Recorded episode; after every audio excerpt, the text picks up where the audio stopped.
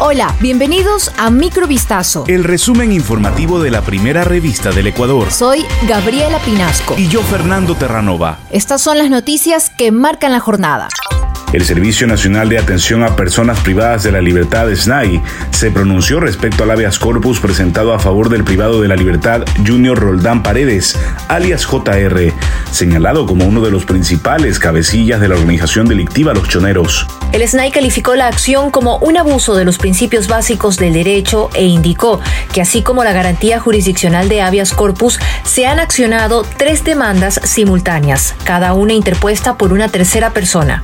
El SNAI, como entidad que custodia a las personas privadas de libertad y en respeto de la independencia de funciones, exhortó a los administradores de justicia y a los profesionales del derecho a considerar y hacer buen uso de las garantías jurisdiccionales reguladas. La Fiscalía General del Estado también advirtió sobre el nuevo posible abuso de la acción constitucional de habeas corpus y recordó que contra el privado de libertad pesan al menos dos sentencias de 22 años de cárcel por asesinato y otros delitos. Otro hecho violento estremeció a Ibarra este miércoles.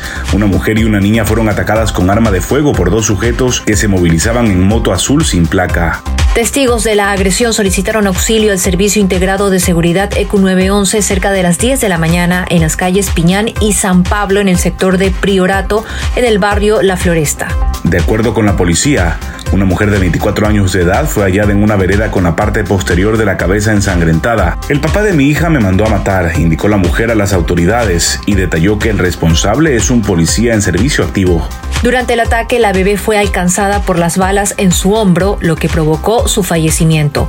Tras la realización de una tomografía, se conoció que las lesiones de la mujer eran producto de una caída.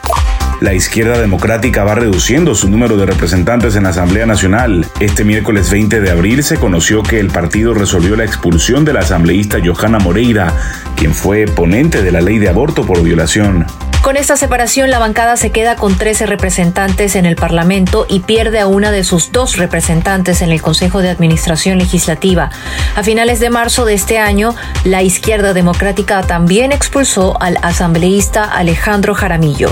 De acuerdo con la organización, la separación de Moreira ocurre debido a un reclamo planteado por su ahora ex compañera Yesenia Guamaní, tras un roce que tuvieron las asambleístas durante una sesión del CAL.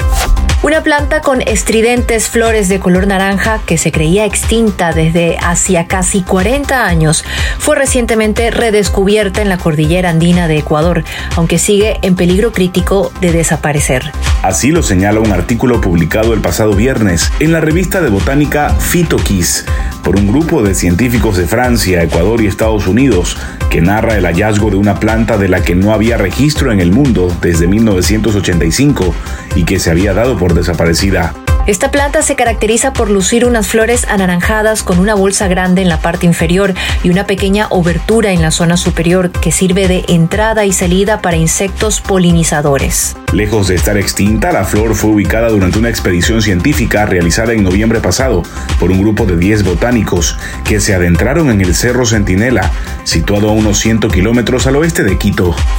La justicia británica emitió este miércoles la orden formal que autoriza la extradición del fundador de Wikileaks, Julian Assange, a Estados Unidos para ser juzgado por espionaje por la publicación de cientos de miles de documentos secretos a partir de 2010.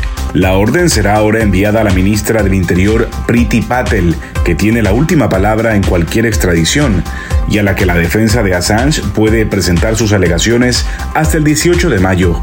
La justicia de Estados Unidos quiere juzgar al australiano por la difusión en Wikileaks a partir de 2010 de más de 700.000 documentos clasificados sobre actividades diplomáticas y militares estadounidenses que en particular revelaron atrocidades en las guerras de Irak y Afganistán.